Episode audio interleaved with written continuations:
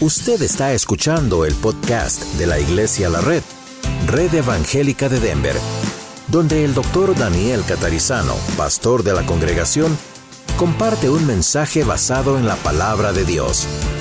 Ahora abra su corazón y permita que en los próximos minutos el Señor le hable y le bendiga. Vamos a abrir nuestras Biblias en el libro de Mateo, capítulo 26. Mateo capítulo 26. estamos en una serie que simplemente hemos llamado ¿Por qué? o Why. Y hoy vamos a hablar, como dijimos antes, acerca de por qué celebramos la Cena del Señor. Aquí lo celebramos básicamente cada otro domingo, como que every other week. La semana pasada lo celebramos. ¿okay? Y hoy hubiese sido muy apropiado celebrar otra vez la Cena del Señor, justamente que estamos aprendiendo de esto. Pero lo que usted va a escuchar hoy no es algo que nunca haya escuchado. Es algo que muy sintéticamente yo digo cada vez que celebramos la Cena del Señor. Hoy simplemente nos vamos a explayar, vamos a tomar un poquito más de tiempo para mirar qué significa ¿Por qué lo hacemos? ¿Por qué lo inventó Jesús? La pregunta que hacen siempre, ¿y quiénes pueden o podemos participar de la cena del Señor? Bueno, vamos a tratar de responder a esas preguntas. Pero en primer lugar vamos a leer el capítulo 26 de Mateo. Y Mateo, Marcos, Lucas y Juan, los cuatro evangelistas o los cuatro evangelios, hablan acerca de la cena del Señor. ¿Ok? Es como que esos temas que el Señor quiere que los sepamos, pero que los sepamos y los sepamos, los repite. Y aquí tenemos Mateo, Marcos, Lucas y Juan. Nosotros, yo he escogido leer el de Mateo, el relato de Mateo. No hay ninguna contradicción entre un relator y el otro, simplemente diferentes detalles. Mateo capítulo 26, versículo 17, dice, el primer día de la fiesta de los panes sin levadura, Vinieron los discípulos de Jesús diciéndole, ¿dónde quieres que preparemos para que comas la Pascua? Y él le dijo, les dijo, id a la ciudad a cierto hombre y decidle, el maestro dice, mi tiempo está cerca, en tu casa celebraré la Pascua con mis discípulos. Y los discípulos hicieron como Jesús les mandó y prepararon la Pascua. Cuando llegó la noche se sentó a la mesa con los doce, los doce apóstoles, ¿verdad? Y mientras comían dijo, de cierto os digo que uno de vosotros me va a entregar. Y entristecidos en gran manera, comenzó cada uno de ellos a decirle, presta atención a la pregunta, comenzó cada uno de ellos a decirle, ¿soy yo, Señor? Verso 23. Entonces él respondiendo dijo, el que mete la mano conmigo en el plato, ese me va a entregar. A la verdad el Hijo del Hombre va, según está escrito de él, él está hablando de él, el Hijo del Hombre, Jesús, Dios, según está escrito de él, mas hay de aquel hombre por quien el Hijo del Hombre es entregado. Bueno le fuera a ese hombre no haber nacido. Entonces, observe esto, respondiendo Judas, el que le entregaba, recuerde que todo eso se escribió después, dijo, soy yo, maestro. Le dijo Jesús, tú lo has dicho. Y mientras comían, tomó Jesús el pan y bendijo y lo partió y dio a sus discípulos y dijo, tomad, comed, esto es mi cuerpo. Tomando la copa y habiendo dado gracias, les dio diciendo, bebed de ella todos. Porque esto es mi sangre del nuevo pacto, que por muchos es derramada para remisión de los pecados. Y os digo que desde ahora no beberé más del fruto de la vid hasta que llegue aquel día en que lo beba nuevo con vosotros en el reino de mi Padre. Vamos a orar. Señor, abrimos tu palabra y yo quiero que lo que yo preparé sea algo que tú has puesto realmente en mi corazón y que tú hables a través de mí solamente como tu siervo. Abre mi corazón, el corazón de todos nosotros, para recibir esta palabra. Lo pedimos en el nombre de Jesús. Amén. Bueno, fue durante la antigua celebración de la Pascua o Passover, como decimos en inglés, en la tarde de su muerte, que el Señor Jesús instituyó una, vamos a decir, nueva y significativa, muy, muy significativa cena, que hoy conocemos como la Cena del Señor, algunos la llaman la Santa Cena. Celebramos hasta este día de hoy Y esto es una parte integral del tiempo de adoración en la iglesia o con la iglesia. Y aunque no lo hacemos nosotros todos los domingos, nada más por una cuestión de practicalidad, lo podríamos hacer todos los domingos. La Biblia no dice exactamente cuántas veces hay que hacerlo, simplemente dice hay que hacerlo. Pero aquí va una recomendación. Cuando pastores mismos a veces me han preguntado cuántas veces deberíamos celebrar la Santa Cena, yo les digo lo mismo. Bueno, no hay en la Biblia exactamente cuántas veces hay que hacerlo. Sabemos por la historia que los primitivos, los primeros cristianos, hacían esto todas las veces que se reunían el primer domingo, o mejor dicho, el primer ah, ah, día de la semana. Todos los domingos lo hacían. Con el tiempo se fue deformando un poco, comenzaron ahí por los años 300 y algo después de Cristo algunas malas interpretaciones sobre la cena del Señor y entonces muchas iglesias optaron por pausarlo un poco y explicarlo mejor. Y lo mismo que ocurría cuando la semana pasada yo les hablaba a ustedes del bautismo, ¿verdad? Hay personas que han confundido la idea del bautismo y entonces a veces uno tiene que poner ciertos parámetros, explicarlo mejor y cuando todos lo comprendimos mejor volver al ritmo. Aquí nosotros en la red, cuando comenzamos al poco tiempo, teníamos un tiempo, tuvimos la cena del Señor todos los domingos. Y luego yo veía cómo pasaban niñitos pequeñitos, papás y mamás con sus pequeñitos, y a veces hasta si era posible trataban de dar solo un bebé. Bueno, esto era por la tradición católica que traían, no era por la tradición de otras iglesias que traían. Entonces, ¿qué hicimos? Paramos un poco de hacerlo todos los domingos y dijimos, vamos a dar tiempo para recrear cómo es realmente la cosa de acuerdo a la Biblia, y dio resultado. Lo explicamos varias veces y dio resultado. Pero ¿de dónde viene el contexto de la cena del Señor? De la Pascua. La Pascua, ustedes muchos sabrán, habrán leído en la Biblia, si no les cuento rápidamente, que fue cuando Dios sacó a su pueblo, al pueblo judío, al pueblo de Israel, de la cautividad de Egipto por muchísimos años. Y la última plaga de las diez es la muerte de los primogénitos. Y Dios o sea, del primer hijo varón de cada familia. Y Dios dijo, para que eso no ocurra a ustedes como mi pueblo, van a matar un cordero, tiene que ser un cordero, como ustedes saben, un cordero ah, limpio, sin defectos, sin defectos físicos, etc. Y lo tienen que cada familia sacrificar, comérselo esa noche y con la sangre pintar el dintel, el marco, frame de la puerta. Entonces esa es una señal. Bueno, así salió el pueblo judío sin que ningún primogénito de entre ellos muriese. Jesús, como judío, continuaba celebrando la Pascua. Cuando llegó la Pascua, llegó justamente el día antes de la muerte de Jesús, o sea, la noche que Jesús iba a ser entregado. Los discípulos, los apóstoles, como, como, como estudiantes y asistentes en preparación para el ministerio, le preguntan al Señor, ¿dónde quieres que hagamos la Pascua? Y él dijo en tal lugar. No sabemos si esto fue prearreglado por el Señor o qué pasó, pero aquí hay dos casos que no me voy a detener en ellos, simplemente son casos curiosos dignos de mencionar porque los acabamos de leer. Uno es, está el aposento alto. Esto no quiere decir que es el mismo aposento alto donde estaban los 120 y descendió el Espíritu Santo sobre ellos. Puede ser, puede no ser, no sabemos, no hay nada místico atrás de eso. Simplemente le es preparado algo y ya estaba como semi arreglado. Luego también ah, en el verso 18 hay una cosa muy extraña que para nosotros hoy, you know, en el siglo XXI lo miramos y pasamos rápido la Biblia y ok, good. No, hay que prestar atención. Ningún hombre llevaba un cántaro de agua en la calle. ¿Sabían eso? Y esa es la tarea de las mujeres. Estamos hablando de hace dos mil años atrás. ¿Recuerdan la mujer samaritana? La mujer en el pozo de Samaria era la mujer la que hacía el trabajo.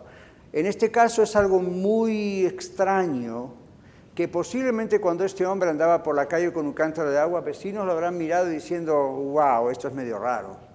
Pero esa era la señal para los apóstoles. Tenían que seguirlo a donde él iba y el relato que acabamos de leer. Bueno, esto no tiene directamente relación con nuestro estudio breve sobre la cena del Señor, pero esto es lo que puede quedar en nuestros corazones.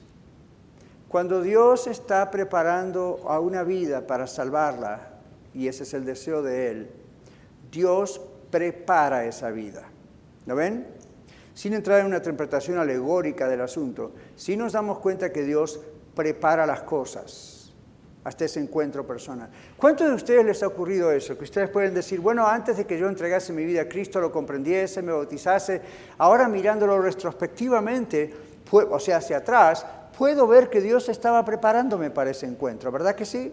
Ya, a todos nosotros vemos esto pasó, esto ocurrió. Dios va preparándonos. Cuando ustedes estén orando por familiares que no conocen a Cristo o, rechazan a Cristo o se alejaron de Cristo o no quieren saber nada de Él, pero ustedes están orando, presten atención, prestemos atención a ciertas señales, ciertas cosas que pueden ir ocurriendo en esa vida, algunas muy alegres y otras tal vez tristes, pero son señales. Ahora estamos orando por un despertar espiritual en nosotros primero, en mí, en ustedes, en todos como iglesia, para que luego trascienda a toda la ciudad. Preste atención a las cosas que ocurren. Prestemos atención. Hay como una especie de revolución espiritualmente hablando. Y uno no puede adjudicarse todo a, nosotros, es por nosotros porque estamos orando por avivamiento. Probablemente no, pero algo de eso hay. Algo de eso hay, una participación en algo de eso hay. Y luego más tarde llega el momento, ¿verdad?, de lo que es la salvación, ya sea para un alma o para una ciudad donde comienzan a ocurrir cosas, donde la gente es atraída al Señor. ¿Qué pasó en New York cuando vimos el video en 1857? Había un typo ahí que decía 1957, ese, 1857. ¿Qué pasó ahí? Este hombre, Jeremiah Lampier, empezó a orar él solo, no tenía resultados. Seis personas, como vimos nada más, asistieron a la oración. No pasaron muy pocos, no pasaron muchos días más y había miles. Esto solo Dios lo puede hacer.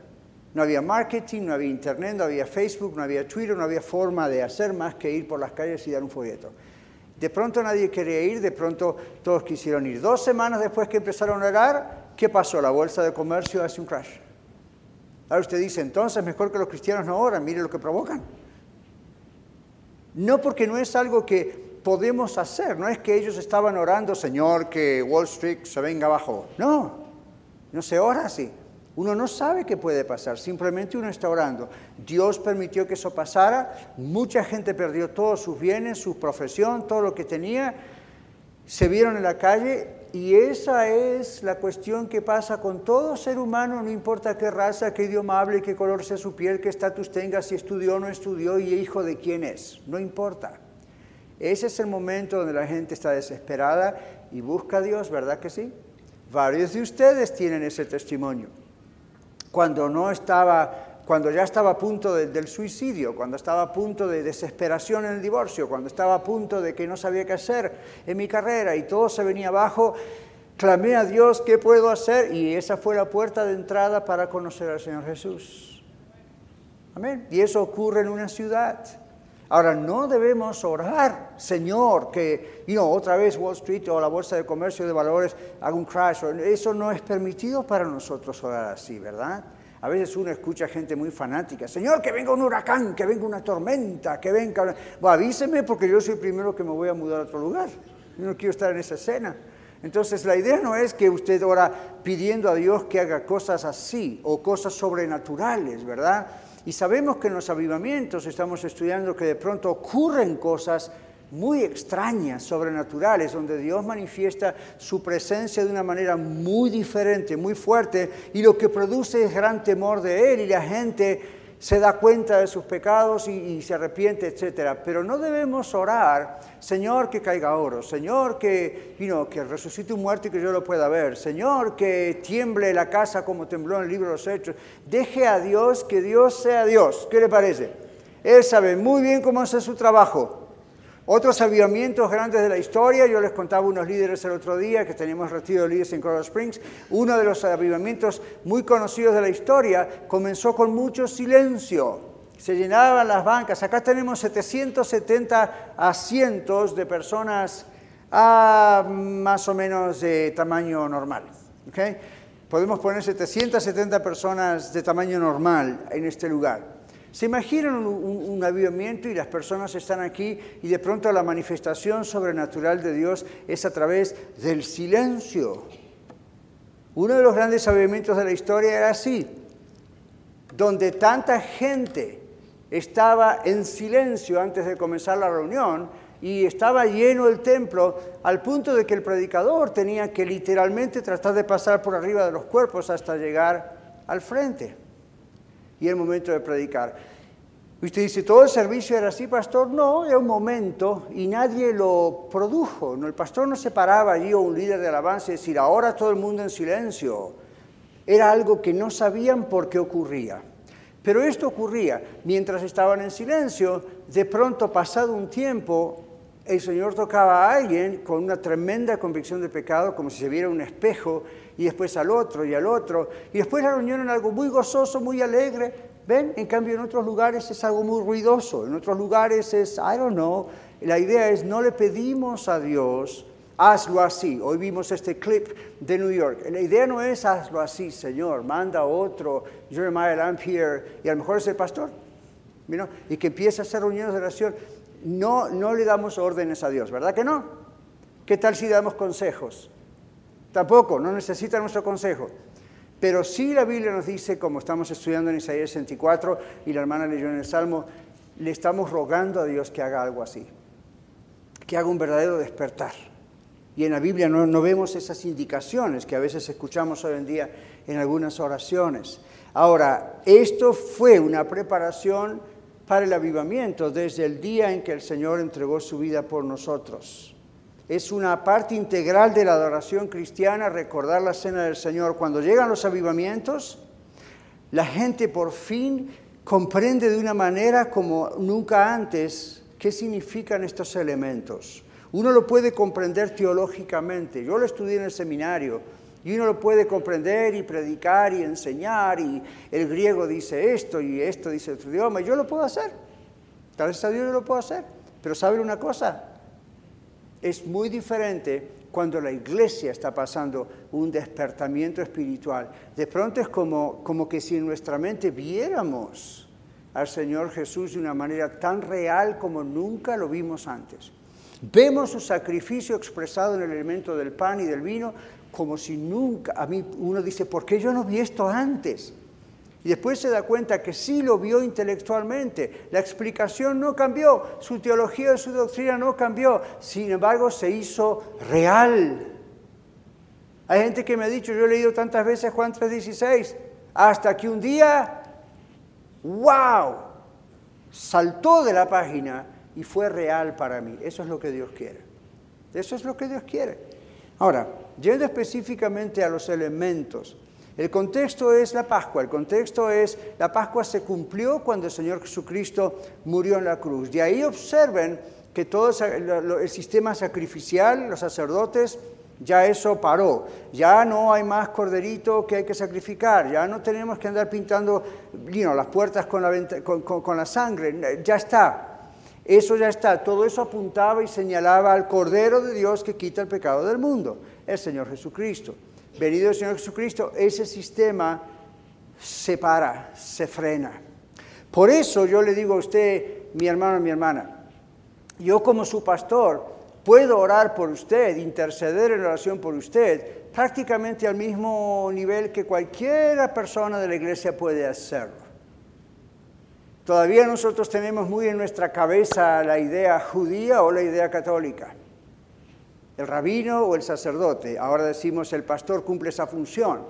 Y a veces me han dicho, pastor, ore por mí, pastor Daniel, porque usted está más cerca del Señor que yo. Ore por mí porque usted es mi sacerdote.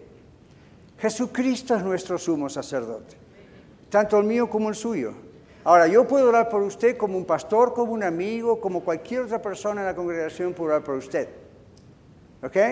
Yo no soy una persona que está entre usted y Dios para interceder. Recuerde qué pasaba en el Antiguo Testamento antes que viniese Jesús. Dios hablaba a través de profetas que le ungía y escogía. La gente no tenía conexión directa con Dios. Dios escogía sus canales humanos y lo hablaba a través de profetas. La gente tampoco tenía el camino de regreso, como decir, en la comunicación directamente con Dios. Entonces Dios les puso sacerdotes. Se santificaban, se preparaban, oraban y Dios se señalaba. Entonces Dios se comunicaba a través de los profetas y la gente se comunicaba con Dios a través de los sacerdotes. Entonces traían un sacrificio, un animal, lo ponían al altar, el sacerdote ponía sus manos arriba del altar, intercedía pidiendo perdón por sus pecados y los pecados de la gente que venía trayendo el corderito y daba sed. Ya está. Cuando viene el Señor las cosas cambian. Ya el sacerdote no tiene que hacer eso todos los días. Un solo sacrificio de Cristo valió por todo. Amén. Y ahora Él es nuestro sumo sacerdote.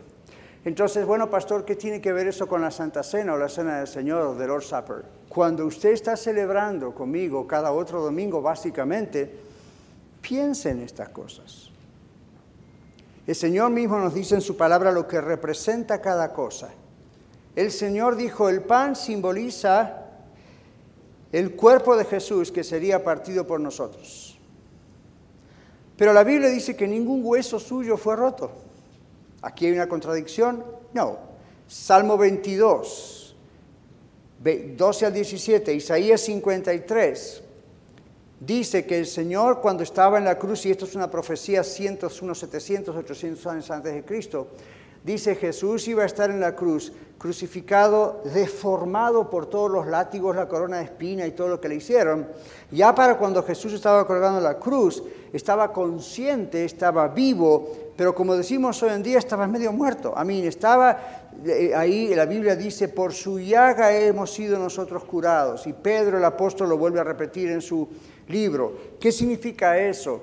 Significa que cuando uno miraba a la cruz y miraba a Jesús, estaba tan deformado, hinchado, torcido su cuerpo, que aunque los, aunque los huesos estaban enteros, su cuerpo era lo describen en hebreo como una gran llaga. Usted sabe lo que es una llaga, ¿verdad? Una herida abierta que, que, pues salen cosas de ahí. Y era impresionante ver el cuerpo de Jesús sacrificado por nosotros.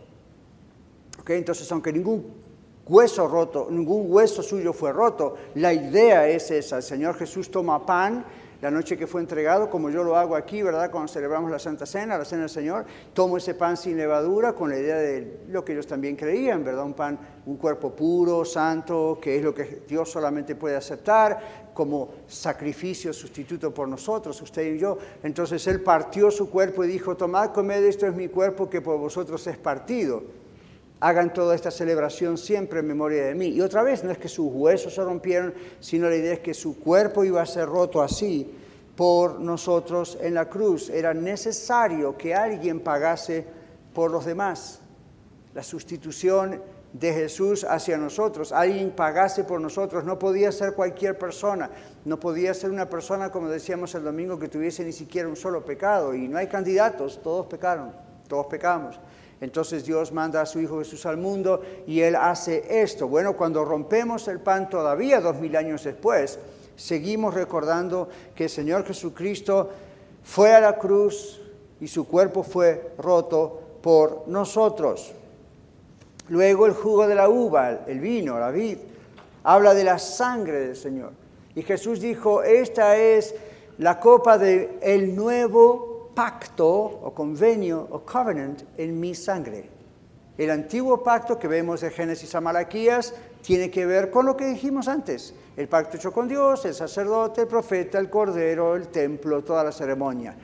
Ahora el Señor dice, yo tengo un nuevo pacto con ustedes y no hay otro ser humano en mi lugar haciéndolo, yo mismo lo hago con ustedes. Y está representado en la sangre, en la copa la copa representa la sangre, el vino representa la sangre de Jesucristo, ¿verdad? Habla de su sangre, indicando de qué muerte tan terrible el Señor iba a morir, aun cuando él anunció que al tercer día vencería también la muerte. Pero tenía que pasar primero por esa copa amarga, como dice también la Biblia. Él es el perfecto Hijo de Dios, se convirtió en el cumplimiento de una enorme cantidad de profecías que hablan de él y todas se cumplieron con relación a él. Génesis 3.15, Salmo 22, Isaías 53 y on and on. Usted puede seguir y seguir y seguir y usted va viendo eso. Los discípulos comprendieron que el pan y el vino no se transformaron en el cuerpo de Jesús, como se dice hoy a veces en algunos lugares.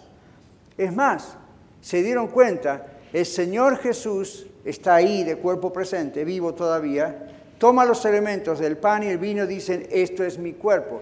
No podía haber dos cuerpos, el de él y algo transformado misteriosamente en el pan y ese es su cuerpo. Jesús está diciendo que esto representa su cuerpo. Jesús tomó dos elementos muy frágiles, el pan y el vino. Dos elementos que eran muy comunes y al mismo tiempo muy frágiles. Lo maravilloso es que el Señor no instituyó la cena del Señor o algo para recordarle el resto de nuestras vidas con un monumento de mármol.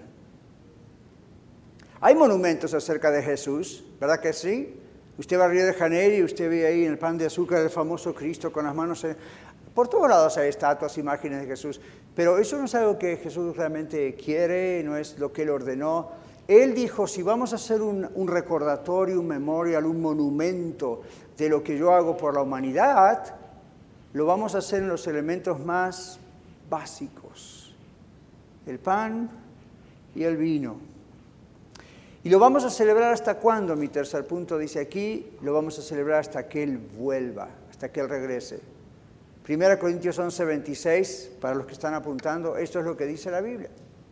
Cuando el Señor regrese una vez más, por última vez, lo haremos. Y el Señor Jesucristo dice, ya no voy a tomar más de este jugo de la vida hasta que regrese en mi gloria. Cuando el Señor Jesús regrese, va a regresar básicamente con dos funciones. Una, tomarnos a nosotros para estar para siempre con Él, porque nos rescató y aceptamos su rescate, somos salvos. Amén. La otra, para juzgar la tierra. Toda aquella persona que no ha entregado su vida a Él. Pero los elementos son interesantes, el pan y el vino, porque son elementos muy frágiles. Otros líderes religiosos quieren siempre y quisieron siempre ser recordados con monumentos de bronce, de mármol, de cosas que perduren así supuestamente físicamente. ¿Sabe cómo quiere ser recordado el Señor entre nosotros? Con pan y vino. Porque Él sabe que Cristo vive en nuestros corazones, no en una piedra, no en una imagen, no electrónicamente, no en un ídolo. Esas son representaciones. El Señor Jesús dice, hagan esto en memoria de mí. Jesús, perdón, indicó que esta era una ceremonia que debía ser eh, constantemente presentada hacia el futuro, desde el momento de su resurrección, su crucifixión, hasta que Él regrese. También indicaba entonces, como dijimos antes, la Pascua judía indicaba la muerte de un cordero y señalaba a ese cordero al futuro, al cordero de Dios, el Señor Jesús. Y ahora, al morir Jesús, se cumplía la Pascua. Pascua es una palabra que en inglés es más clara si la traducimos porque es Passover, Passover, pasar por arriba de algo. Y eso es lo que el Señor hace cuando usted se arrepiente y confiesa sus pecados al Señor. Y atención, sus pecados no son ayer mentí, ayer robé. Básicamente lo que usted está diciendo es, Señor, yo confieso que como ser humano soy pecador, merezco el juicio, no hay nada que pueda hacer para zafarme de eso. La única cosa que puedo hacer es aceptar lo que tú hiciste por mí. Tú te pusiste en mi lugar. Tú moriste por mí. Y al tercer día venciste la muerte. Yo te entrego mi corazón.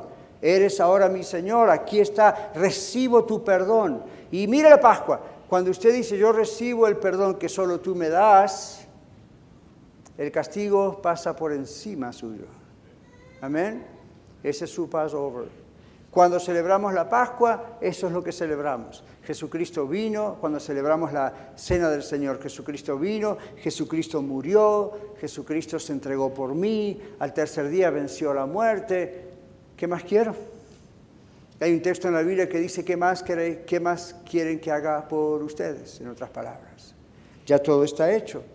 Entonces el Señor dice, hagan esto en memoria de mí. Y siempre los discípulos enseñaron eso a otros nuevos creyentes y hace dos mil años que todas las iglesias verdaderamente cristianas de diferentes razas, diferentes lenguajes, diferentes tribus y naciones, hoy mismo, como el domingo nosotros aquí, gente, tal vez millones de ellos alrededor de todo el planeta, estaban haciendo exactamente lo mismo. ¿Qué les parece? Si quiere una ceremonia universal, no hay una ceremonia en la tierra universal que abarque cualquier raza, idioma o nación y todo el planeta está haciendo exactamente lo mismo, solamente la cena del Señor. ¿Qué tal?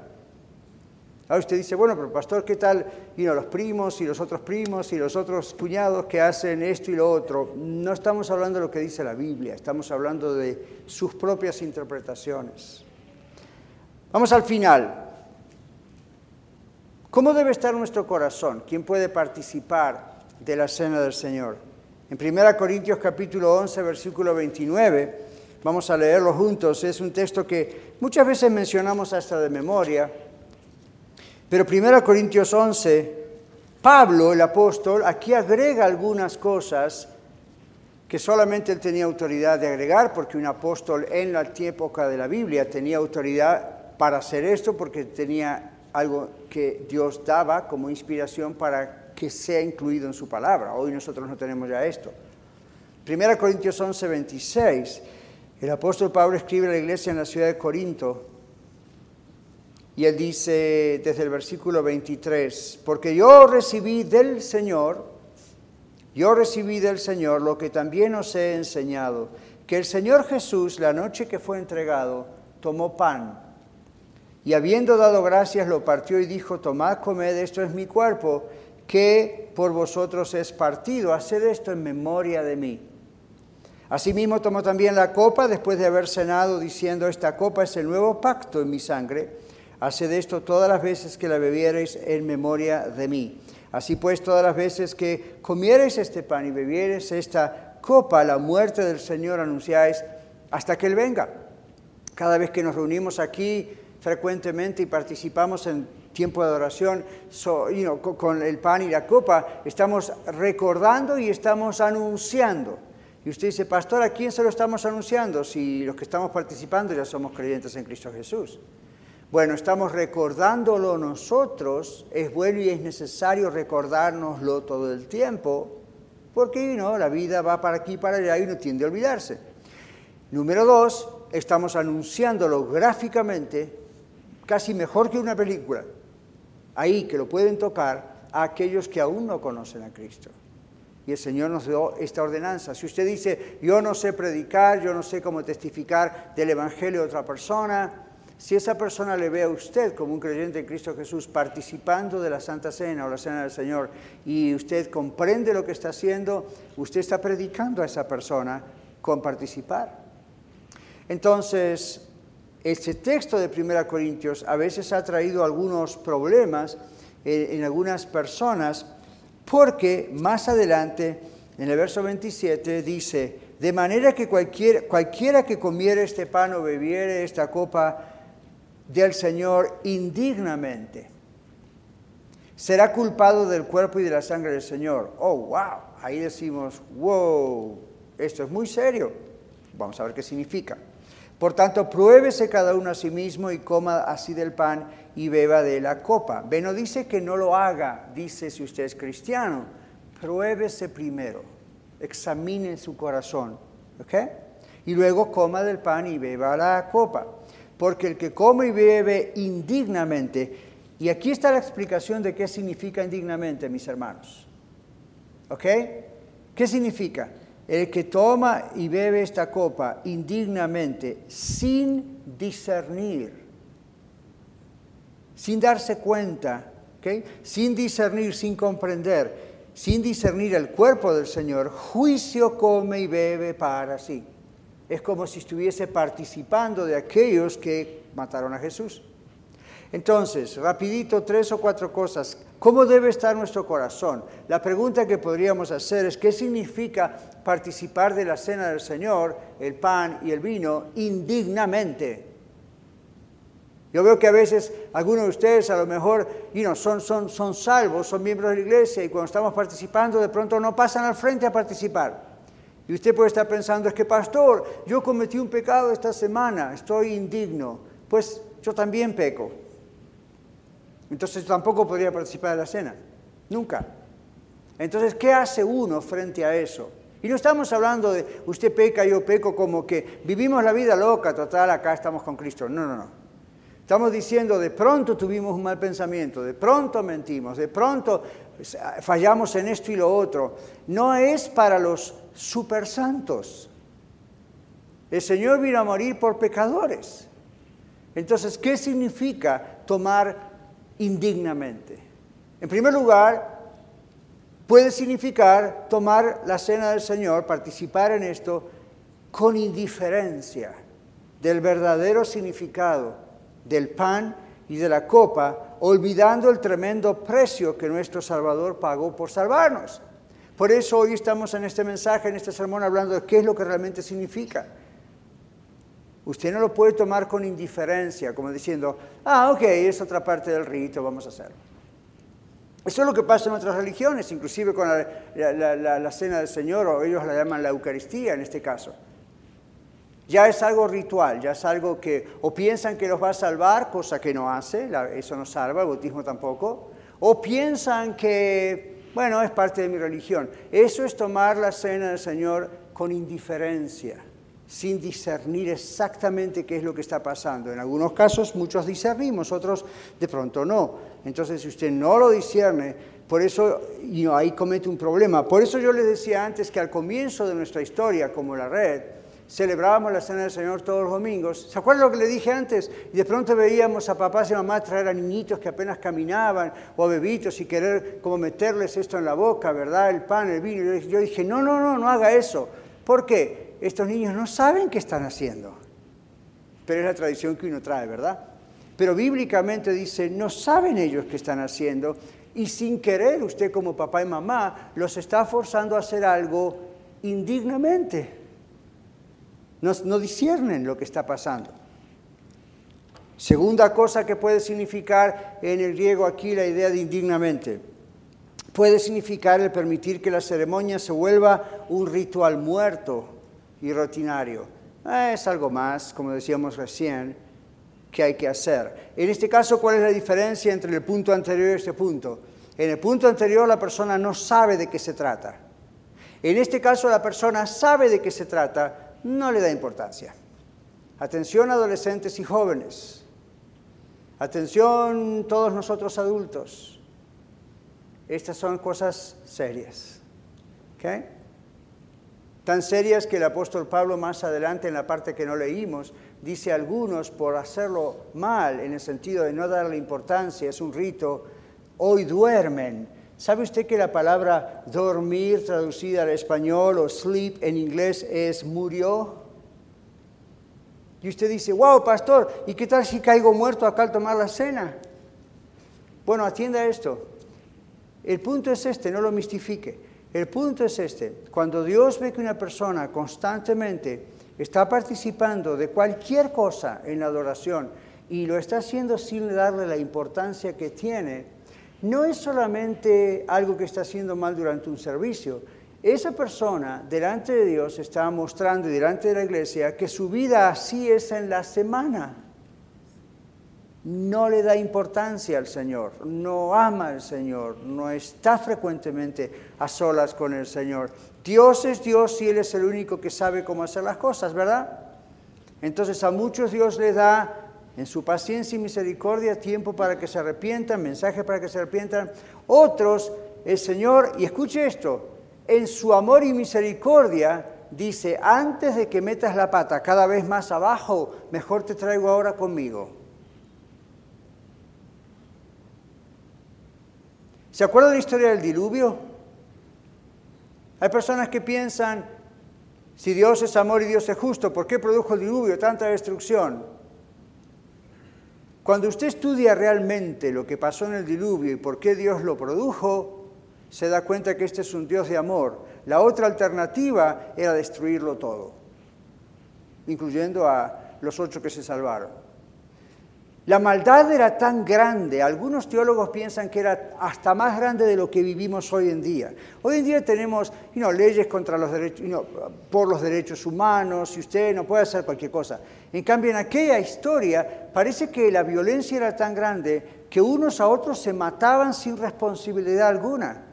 Y no había autoridad, no había nada que lo frenara, era un desenfreno completo. Y cuando uno lee en la Biblia lo que pasó, ahí la Biblia dice, en otras palabras, yo lo estoy parafraseando, pero la Biblia básicamente dice, para que la cosa se frenara de una vez por todas, ellos mismos como mundo se exterminarían unos a los otros, Dios tiene que actuar. Y la manera de actuar de Dios fue drástica. Bueno, ¿cuántos de ustedes saben que problemas radicales demandan soluciones radicales? Problemas extremos demandan soluciones extremas. Usted tiene un cáncer y el médico le dice necesita quimioterapia. Quimioterapia es horrible, pero es la forma extrema de llegar a esto para ver si se soluciona. Vez tras vez Dios tuvo que hacer cosas así, lamentablemente. Pero escuche esto, ¿cuántos años pasaron desde que Dios habló a Noé y a la familia y empezaron con la construcción de este curioso barco? Pasaron muchos años. Mientras tanto, la misma edificación del barco, que era algo muy extraño para ellos, por cierto, les estaba hablando de la misericordia de Dios, de la paciencia de Dios. Muchos teólogos dicen el barco era suficientemente grande, no solamente para meter especies de estos animales, sino más gente. Nadie quiso ser salvo. Todos se burlaron en su maldad del pobre viejo Noé. Hoy pasa lo mismo. Hoy pasa lo mismo. La diferencia es que cuando llegue ese juicio final, ahí ya no hay más nada detrás de esa cortina. Cuando estamos celebrando la cena del Señor, estamos pensando, vamos a hacerlo de una manera digna, sabiendo lo que estamos haciendo. Aquí en Iglesia de la Red nosotros no pensamos en la idea de dignidad o de respeto o reverencia, como nadie se mueva, respire profundo, niño, cállese. A mí es un extremo, ¿verdad? Enseñamos reverencia a nuestros hijos, nosotros estamos en reverencia. Cuando pasamos a dar la cena y, venimos hasta acá o al pasillo, aquí lo hacemos de diferentes formas. Eh, you know, uno por respeto no está hablando, hola hermano, ¿cómo le va? Venga, vamos a tomar la cena, porque no es un momento social.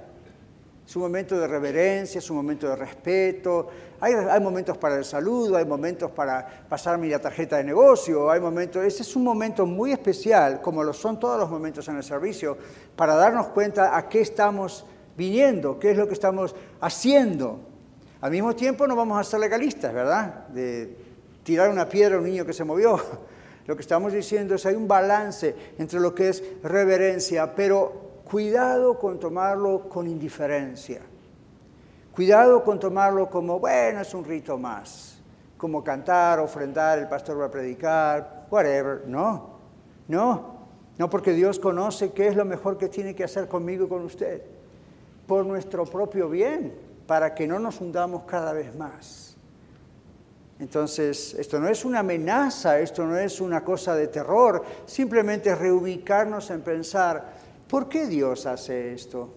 ¿Cuántos de ustedes piensan que cuando Jesús estaba clavado en la cruz, sus discípulos, la gente que lo amaba, su madre ahí, estaban contentos aplaudiendo o estaban distraídos? ¿O recuerda que mañana tenemos que encontrarnos para tomar un café? Nadie. Fue un momento solemne, terrible, donde cada uno de los que amaban, tenían temor de Dios, podían ver, Él está muriendo por mis pecados. Él está muriendo por mis pecados. Ya, ya, yo sé, en tres días va a resucitar, pero Él está muriendo por mis pecados. Cuando usted ve ese pan y esa copa, no es momento de hablar de distraerse, uno tiene que decir, Él murió por mis pecados. Este pan y este jugo es pan y jugo, pero esto representa lo que Él hizo por mí. ¡Wow! Tiene que haber ese sentido de, oh, de admiración, de decir, oh my gosh. La semana pasada yo estaba ministrando la cena del Señor en la Red Norte como lo hicimos acá, ¿verdad? Hacemos todo igual en la Renorte. Y estaba ya en la Renorte y a pesar de que son la, más, pues un cuarto de los que somos aquí, de pronto me sobrecogió como una cosa que se me hizo un nudo en la garganta, celebrando la cena del Señor. Tuve que tragar saliva y decir, ah, help. A lo mejor tendría que haberme puesto a llorar, I don't know. Pero en ese momento tuve que contenerme porque fue como un impacto más grande de pensar, wow ¡Wow! Y eso que tengo más de 40 años celebrando la Cena del Señor. ¡Wow! Ese sentido de admiración extrema por el amor de Dios. La última cosa es, si vengo a la mesa a participar de la Cena del Señor y hay un pecado sin confesar, ¿qué hago?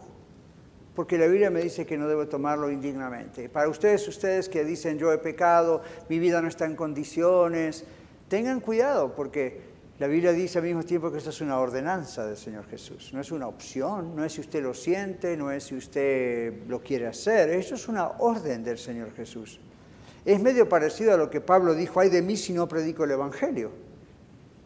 Usted podría decir, ay de mí si no participo en una orden que Dios me dio. Entonces, usted dice, bueno, pero no soy digno. Mire, yo, ok. Esta es la pregunta que usted tiene que hacerse. Pablo dice, examínese, ¿verdad? Examínese primero. Entonces, ¿cuál es la pregunta? ¿Tenemos la cena del Señor? Yo me pregunto esto, inclusive yo, el pastor, me pregunto esto, ¿estoy arrepentido y dispuesto a dejar totalmente algún pecado que sigue estorbando mi compañerismo personal con Dios todos los días? ¿Hay algo que sigue estorbando, que, todavía está en mi vida y no sale? Eso me va a sentir indigno, me va a hacer sentir indigno y es una buena señal, señal de que el Espíritu Santo está trabajando en su vida, hay convicción. Recuerde esto, los que saben que son indignos y se arrepienten son los más dignos de participar. Se lo repito. Los que saben, los que reconocen, yo soy indigno. Yo no, yo no, merezco tomar la cena del Señor, pero me arrepiento. Le pido perdón a Dios. Estoy dispuesto a dejar este pecado. Lo pongo en el nombre de Jesús, en su poder, en su nombre. Entonces, ahora estoy digno de participar. Participar es una orden del Señor y el verdadero arrepentimiento y confesión de pecado es suficiente para participar dignamente. La pregunta es, ¿y qué tal si usted no se quiere arrepentir? Usted dice, no, me va a llevar dos semanas y media realmente arrepentirme, con darme cuenta. Aquí tendríamos que hablar, y lo espero en consejería pastoral, porque aquí hay un problema.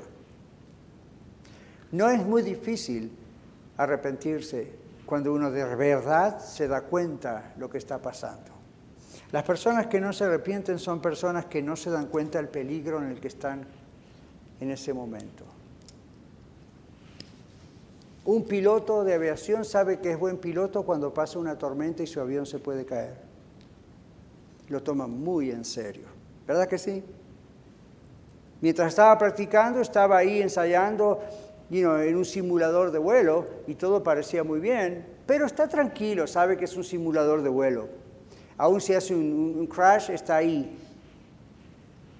Cuando yo fui a visitar a, mi hijo, y ustedes saben, muchos de ustedes saben, él es piloto de aviación de la Fuerza Aérea, y me dijo, papá, vamos al simulador de vuelo, te quiero mostrar cómo, cómo se vuela un avión.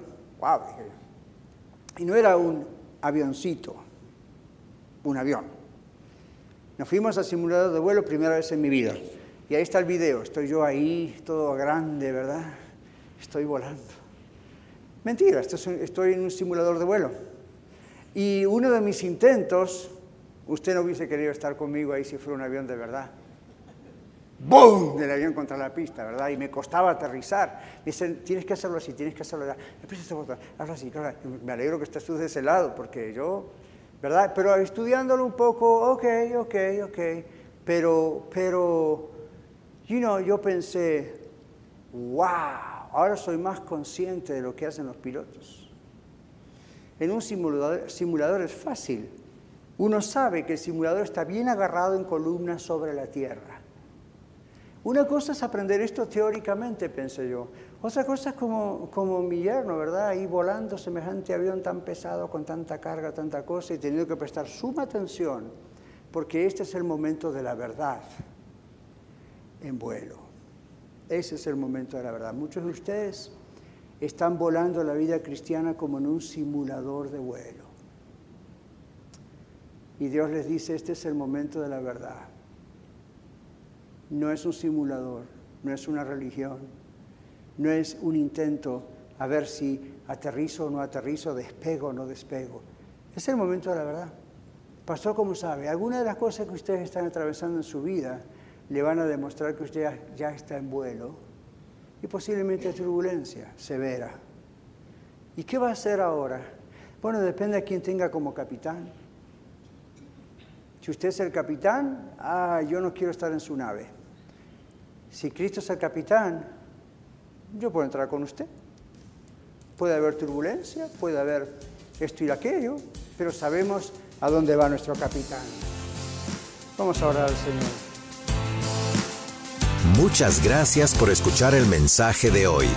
Si tiene alguna pregunta en cuanto a su relación personal con el Señor Jesucristo o está buscando unirse a la familia de la Iglesia La Red, por favor no duden en contactarse con nosotros.